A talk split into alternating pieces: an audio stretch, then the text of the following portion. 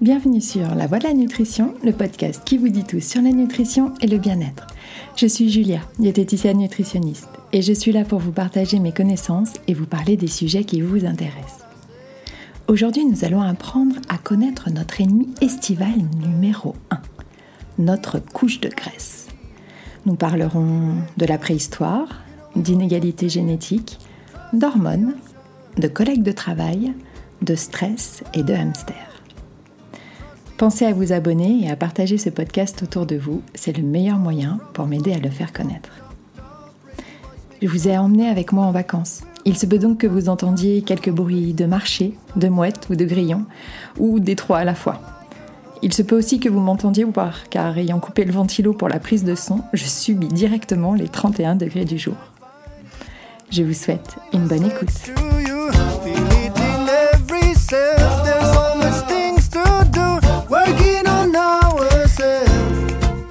Le gras, ou plutôt notre gras, pas celui que l'on trouve dans nos assiettes, mais bien celui qui se cache, ou non, entre notre peau et nos muscles, voire aux confins de nos viscères. Qu'on le nomme graisse corporelle, tissu adipeux, cellulite ou poignée d'amour, il est toujours le mal-aimé, le détesté, le pourchassé, celui que l'on traque devant le miroir ou entre les plis de nos vêtements, celui que l'on tente de camoufler sous des vêtements sombres ou amples, ou au contraire gainants, offrant ainsi un garrot version XXL à notre circulation veineuse et lymphatique. Mais qu'importe, puisque même si l'on ne respire plus, on s'est faxé dans un legging moulant, sculptant, remonteur de fesses. Ce gras que l'on essaye aussi d'anéantir à renfort de massages, de crèmes, de régimes farfelus, de pilules magiques qui fait brûler la graisse toute seule la nuit, de vêtements automassants, de séances de sport longues, intenses, ou les deux. Bref, on déteste ce foutu gras. Mais est-ce bien justifié? Est-il le vrai problème? À quoi sert-il, à part à nous pourrir la vie dans les cabines d'essayage ou sur la plage? Est-ce que nous ne nous attaquerions pas aux symptômes plutôt qu'à la cause? Est-il possible de ne plus avoir de gras, de s'en débarrasser pour de bon? Pourquoi les femmes ont visiblement plus de problèmes de graisse que les hommes? Peut-on manquer de gras? Et qu'arrive-t-il si cela arrive? Il y a des dizaines de questions que nous pouvons nous poser et auxquelles nous ne pourrons répondre qu'en connaissant mieux notre sujet. Alors, démarrons de suite et laissez-moi vous expliquer qui est ce gras et à quoi il sert vraiment. Le tout premier rôle de nos cellules graisseuses est la survie. Car oui, sans cette faculté que le corps a de stocker de l'énergie transportable sous forme de graisse, et ensuite de pouvoir l'utiliser pour nourrir nos principaux organes comme le cœur et le cerveau, eh bien notre espèce n'aurait jamais évolué et nous n'aurions jamais vu le jour car à la préhistoire, temps béni où l'homme devait se bouger le popotin pour chercher sa nourriture, ceux qui survivaient étaient bien ceux dont le corps avait la plus grande capacité de stockage de graisse et la capacité à moins consommer d'énergie. Capacité qui leur a permis non seulement de résister aux périodes de famine, mais aussi d'avoir plus d'énergie à consacrer à d'autres activités que la pêche, la chasse ou la cueillette, et donc à évoluer il y a d'ores et déjà une explication génétique entre ceux qui mangent tout et n'importe quoi en grande quantité sans prendre un gramme, les fameux métabolismes rapides, et ceux pour qui la seule vision d'un morceau de pain fait prendre un kilo. Rendons à César ce qui est à César, les premiers devant la vie au second. Notre gras se stocke sous forme d'adipocytes c'est des cellules adipeuses qui ressemblent à des petits ballons plus ou moins gonflés selon les stocks. En moyenne, nous avons 50 milliards de cellules adipeuses qui commencent à se former dès les premières semaines de grossesse, qui se développeront principalement au troisième trimestre. C'est sur ces dernières semaines que bébé fait son gras, comme on dit, pour lui permettre de survivre les premiers temps après l'accouchement si jamais la nourriture n'était pas immédiatement présente au rendez-vous. Le rôle primordial de notre graisse apparaît donc très tôt. Au départ de la vie, les cellules graisseuses se multiplient, Puis, il y a une phase de dormance pendant laquelle les cellules arrêtent de se multiplier et où plutôt elles grossissent et se remplissent en cas d'apport calorique trop important. Puis à la puberté, la multiplication peut reprendre. C'est pourquoi il est important de contrôler le poids de nos enfants à cette période, pour leur éviter un surpoids ou une obésité acquise à l'âge adulte. Et oui, il faut savoir que les cellules graisseuses peuvent se vider, mais que leur nombre ne diminuera jamais. Et que au plus on a de cellules graisseuses, au plus le corps va vouloir les remplir. Car lui, tout préhistorique qu'il est, ne voit en ces cellules qu'un moyen supplémentaire de survivre, de prospérer et d'évoluer. Il a même été démontré que les personnes ayant subi une hyposuction voyaient leur masse graisseuse augmenter à un autre endroit, et le corps revenait ainsi au nombre de cellules graisseuses qu'il connaissait. On va retrouver notre gras partout dans notre corps, dans notre peau. C'est la graisse sous-cutanée. Les principales zones sont les cuisses, les fesses et le ventre, principalement chez la femme, la fameuse cellulite et la culotte de cheval. Une deuxième zone de stockage se trouve dans notre ventre, ce que l'on appelle la graisse abdominale, qui elle va entourer nos viscères et nos organes tels que le foie et les reins. C'est elle qui va entraîner le plus de problèmes de santé, comme les problèmes cardiovasculaires, le diabète non, natif ou le foie gras, car une fois le stockage maximum atteint dans les cellules graisseuses, la graisse va alors aller se fixer et infiltrer les organes avoisinants et déclencher ainsi leur dysfonctionnement. Cette forme de stockage graisseux touche plus spécifiquement les hommes, ici la fameuse bedaine ou la réserve de bière. Une autre inégalité génétique, cette fois-ci entre hommes et femmes, qui entraîne différentes conséquences. En moyenne, un homme est composé de 15% de masse grasse, alors qu'une femme, elle, est composée de 25% de masse grasse. Et devinez où les 10% de différence vont? Dans les muscles. Le goût de l'injustice pointe son nez, mesdames, mais cette inégalité a une explication. Elle est ce qui nous permet, nous, les femmes, de donner la vie. Saviez-vous que le taux de masse grasse est ce qui enclenche la, puberté et les premières règles chez les adolescentes? Car en dessous d'un certain pourcentage de gras, alors selon la majorité des études 17%, le corps estime qu'il serait trop dangereux de pouvoir procréer. C'est pourquoi les sportifs de haut niveau tardent à avoir leurs règles ou ont des règles non régulières et pourquoi l'absence de règles, l'aménorrhée, est un des symptômes de l'anorexie mentale et de la maigreur. Ce tissu adipeux commence à vous apparaître sous un autre jour. Et ce n'est pas fini, car depuis 1990, il a été démontré par la communauté scientifique que le gras était un organe à part entière, qu'il ne servait pas de réserve de graisse ou d'airbag, mais qu'il produisait des hormones. Et pas qu'un peu, car à l'heure actuelle, on compte plus de 600 hormones lipidiques identifiées. Le tissu adipeux produit des hormones pour communiquer avec nos autres organes, et notamment notre cerveau. Il est donc évident qu'il peut influencer nos comportements et nos humeurs. Actuellement, seule une poignée d'entre elles, comme la leptine, l'hormone de l'appétit, qui envoie au cerveau le signal de satiété et qui lui indique aussi la quantité de masse grasse dans le corps. La diponectine, impliquée dans la sensibilité insulinique, ou la kispétine, l'hormone de la, de la fertilité, ont été étudiées. Mais bien sûr, les recherches continuent et dans les prochaines décennies, qui sait, nous trouverons peut-être la réponse à tous nos maux graisseux. Mais pour le moment, voyons comment agit et réagit cet organe. Notre corps cherche, comme toujours, à être à l'équilibre. C'est pourquoi lorsque nous mangeons, nous bougeons, nos différents organes communiquent entre eux. L'estomac, lorsqu'il est vide, envoie la gréline, l'hormone de la faim au cerveau, qui va lui indiquer qu'il faut manger. Pendant le repas, les intestins, mais aussi le tissu adipeux, vont recevoir des nutriments. Et lorsqu'ils jugeront être au top niveau, réserve énergétique et nutriments, ils enverront un cerveau, au cerveau un signal de satiété. Notre corps travaille toujours de pair.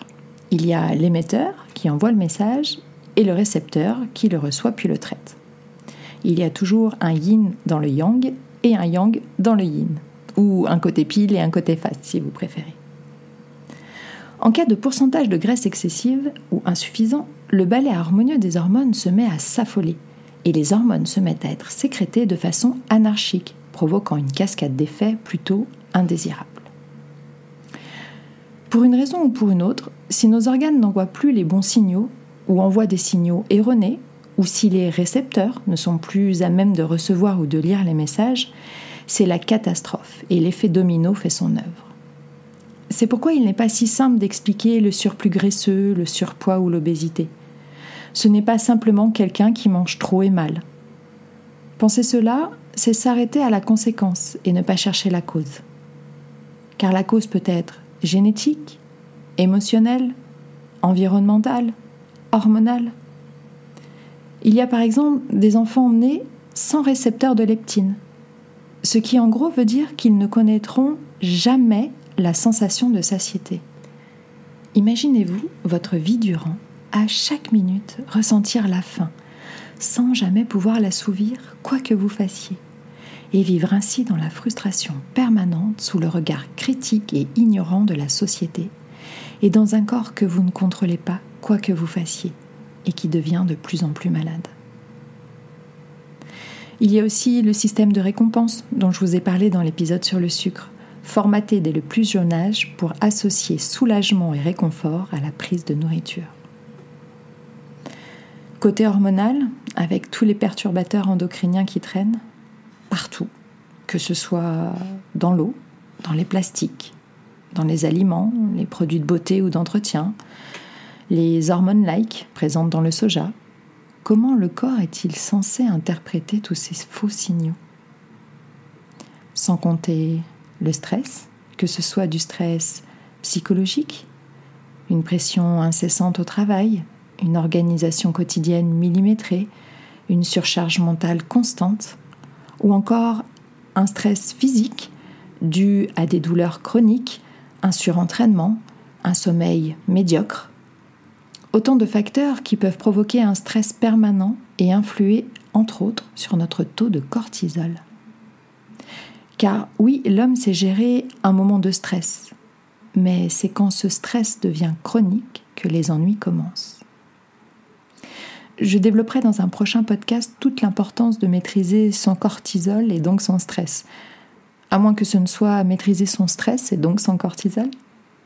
Mais soyez-en déjà conscient, le stress, sous quelque forme qu'il se présente, va favoriser la prise de masse grasse et donc le poids. Alors, comment s'en sortir? Comment restaurer l'équilibre? Comment retourner dans les taux, les pourcentages de masse grasse qui nous garantiront un retour à l'équilibre? Il n'y a pas une, mais des solutions. Le problème étant multifactoriel, la solution doit l'être aussi. Côté alimentation tout d'abord. Bien sûr, une alimentation de qualité, sans aliments transformés ou ultra transformés, une alimentation équilibrée, oui, mais une alimentation équilibrée pour vous à un moment T. Car une personne en déséquilibre hormonal peut par exemple présenter une résistance insulinique, ce qui veut dire qu'elle réagit fortement à tous les glucides. Et il faudra donc en tenir compte dans son équilibre. Ou alors une personne en déficit d'hormones thyroïdiennes qui devra veiller sur ses apports en iode et en protéines ou au contraire une personne défaillante en progestérone qui, elle, devra veiller à manger suffisamment pour réactiver son métabolisme. Comme toujours, être accompagné d'un professionnel est incontournable quand on a perdu pied avec son poids pour éviter d'aggraver les choses et pour enfin avoir des résultats en adéquation avec les efforts réalisés. Une chose cependant marche pour tous, épicez et poivrez vos plats. Côté métabolisme, un enjeu décisif se joue. Le métabolisme, c'est l'énergie que nous dépensons au quotidien. Il en existe trois formes. Le métabolisme de base, celui qui nous maintient en vie, l'énergie vitale, le minimum du minimum dont nous avons besoin au quotidien. Et il représente 60% de nos dépenses. Le deuxième est le métabolisme de l'activité, celui qui nous sert à bouger, à parler, à réfléchir non vital, mais il est celui qui fait que nous sommes qui nous sommes. Et lui représente entre 25 et 30% de nos dépenses. Et pour finir, il y a le métabolisme digestif. Et oui, manger et digérer nous coûte entre 10 et 15% de notre énergie totale.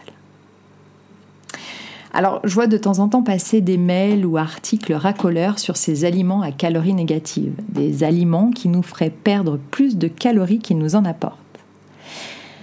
Alors oui, manger et mastiquer des betteraves crues seront plus énergivores que de gober une compote à boire ou de sussauter un bâtonnet de glace. Mais je ne pense pas que passer la journée à ronger des bambous comme les koalas soit la solution à vos problèmes de masse grasse. En fait, celui sur lequel nous pouvons le plus agir est le métabolisme de l'activité. Voyons donc comment le booster. Alors pas de panique, hein, je ne vais pas vous dire de vous mettre au marathon hebdomadaire ou de faire 3 heures de musculation par jour. Non, le fond du problème n'est pas tant dans le manque de sport que dans l'inactivité, la sédentarité quotidienne dont la majorité d'entre nous fait face. Travailler 10 heures assis, aller au travail en voiture, regarder un film chaque soir, se faire livrer ses courses et dormir. Nous arrivons facilement à plus de 21 heures d'inactivité musculaire, alors que le corps est fait pour bouger plus de 14 heures par jour. Alors, avant de vous précipiter sur les offres alléchantes des salles de sport, commencez par devenir moins sédentaire. Au travail, soyez mobile, soyez vivant, ne restez pas des heures entières sans vous lever, caché derrière votre ordinateur. Étirez-vous les jambes, les bras, remuez vos chevilles, vos pieds, et tant pis si ça agace votre voisin. Au pire, il se lèvera pour s'éloigner de vous et cela boostera son métabolisme. Et vous serez donc un saint. Levez-vous chaque heure, 5 à 10 minutes, pour téléphoner, pour aller voir un collègue plutôt que de lui envoyer un mail, pour aller chercher un verre d'eau, si vous avez écouté mon podcast sur l'hydratation, vous savez comme cela est important. Si vous le pouvez, travaillez debout sur un bureau rehaussé ou asseyez-vous sur un ballon. Vous allez entretenir vos muscles en ne les laissant pas inactifs. Vous allez donc renforcer avec moins de douleur potentiellement et dépenser plus de calories. Nous avons aussi tous des montres connectées ou des smartphones qui comptent nos pas. Au pire, acheter un simple podomètre à 10 ou 15 euros, c'est amplement suffisant. Et regardez combien de pas vous faites chaque jour. 2, 3 000 6 000 Eh bien, le minimum conseillé est de 10 000 pas quotidiens. Pas 70 000 pas par semaine, non, 10 000 pas quotidiens, hors sport, tous les jours. Allez par étapes. Si vous êtes à 3 000 pas, passer à 5000 la semaine suivante, puis à 6, puis à 7. Ce sera toujours mieux que rien, mais ne dérogez pas à cela. Et pas besoin de les faire d'un coup, c'est même le contraire. Il vaut mieux les fractionner pour être sûr d'être actif régulièrement. Côté sport, car bien sûr vous pouvez aussi faire du sport, les études ont démontré que ce soit du coup du sport court et intense comme le HIIT ou le CrossFit, ou du long modéré comme du vélo ou de la marche rapide, à terme les dépenses caloriques sont les mêmes. Le premier type de sport entraînant plus de dépenses après l'entraînement et le deuxième plus de dépenses pendant l'entraînement. Donc un seul critère, faites-vous plaisir. J'en profite pour mettre à mal deux idées reçues. La première, non, le gras ne se transforme pas en muscle. Le gras diminue, le muscle augmente, mais il n'y a pas de relation directe. Le gras est éliminé et le muscle se construit. On peut d'ailleurs perdre du gras sans prendre de muscle et prendre du muscle sans perdre de gras.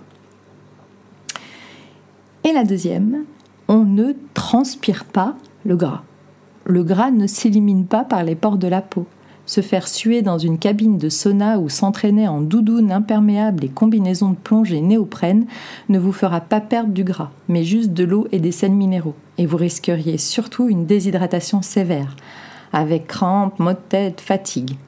Encore une fois, la liste est longue et surtout détaillée dans l'épisode 14 sur l'hydratation. On peut encore jouer sur quelques calories quotidiennes en arrêtant de se protéger excessivement du froid. Le froid stimule l'utilisation des graisses et des muscles. Quand nous avons froid, nous frissonnons, c'est-à-dire que nos muscles se contractent rapidement. Ils ont donc besoin d'énergie. Des gestes simples comme une douche moins chaude, voire froide à la fin. Baisser le chauffage de 1 ou 2 degrés au travail, mais aussi chez soi et surtout la nuit. Bougez pour vous réchauffer plutôt que de rajouter une couche de vêtements. Regardez par exemple quand vous êtes à la piscine. Si vous restez inactif dans l'eau, vous allez vite avoir froid. Mais faites quelques longueurs et vous allez voir comme vous allez vous réchauffer. Bref, laissez le corps faire son travail. D'ailleurs, je reviens sur la piscine, qui est un des sports où la dépense calorique et hydrique, oui oui, il faut boire pendant vos sessions de natation, sont les plus importantes. En effet, le corps doit d'abord lutter contre le froid, car l'eau conduit plus le froid que l'air. Et en plus de cela, le corps doit fournir un effort sportif. Comme avec les Kiss Cool, c'est le double effet garanti. Ensuite, côté stress, veillez à vous garder des moments de plaisir, de détente. Soyez attentif à votre sommeil. Testez des techniques de relaxation et trouvez celle qui vous convient le mieux. Yoga, méditation, pleine conscience, respiration, séance de rire collectif, mais aussi la lecture, les balades, la pêche, les puzzles, la musique, le dessin, caresser votre chat ou jouer avec votre hamster. Faites-vous du bien, relâchez, laissez-vous aller à quelques moments d'oisiveté bien mérités. Vous l'aurez compris, la bataille contre la graisse superflue se joue au quotidien, calorie par calorie, petit geste par petit geste, et surtout sur plusieurs fronts.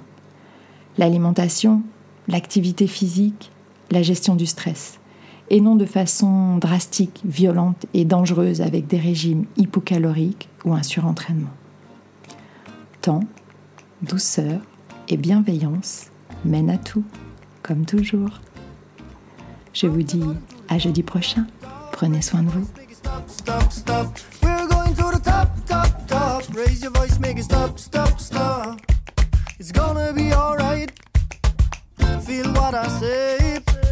Get involved in the fight.